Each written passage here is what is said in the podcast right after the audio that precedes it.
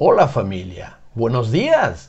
Hoy es jueves 5 de enero y quiero compartir esta corta reflexión que está en el libro de Génesis capítulo 22 versículos 4 al 5 y dice así, al tercer día de viaje, Abraham levantó la vista y vio el lugar a la distancia.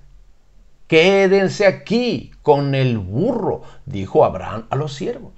El muchacho y yo seguiremos un poco más adelante. Allí adoraremos y volveremos enseguida.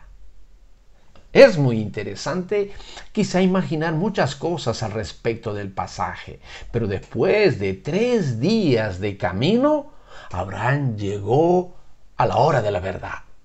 Tenía que enfrentar ese momento decisivo y esto pues nos pasa a nosotros en ocasiones. Y creo que nadie quiere hacerlo. O pensamos, lo pensamos mucho.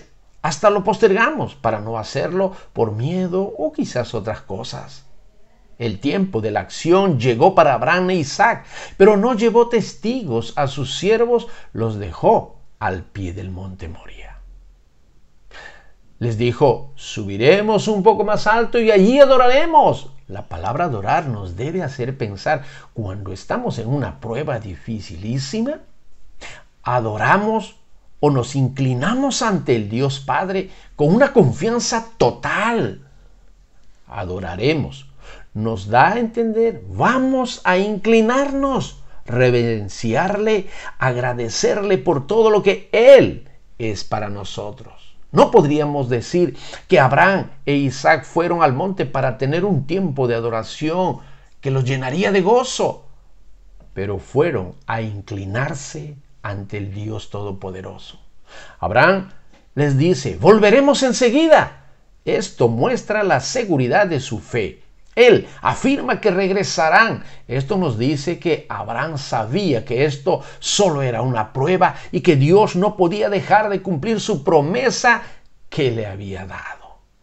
La fe de Abraham se basa en saber que, aunque mate a Isaac, Dios lo levantaría de entre los muertos porque Dios había prometido de Isaac vendría una generación de bendición. También sabía que en Isaac te será llamada descendencia. Lo declara Génesis 21:12. Isaac aún no tenía hijos. Dios tenía que dejarlo vivir por lo menos hasta que tuviera un hijo. Pruebas de fe tendremos en todo tiempo, iglesia.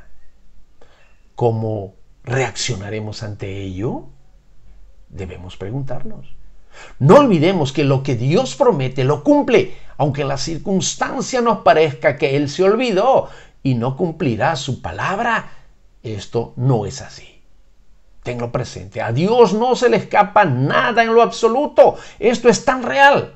Cuando experimentamos las pruebas con la misma confianza y seguridad de la victoria que obtendremos al final de la prueba. Pero recordemos que lo primero es inclinarse, adorarlo solo a Él y contar con su ayuda para pasar las pruebas cada día. Estamos en el día 5 de este 2023. Que Dios te bendiga. Gracias por escuchar Notas del Corazón. Recuerda visitarnos en faregrey.com.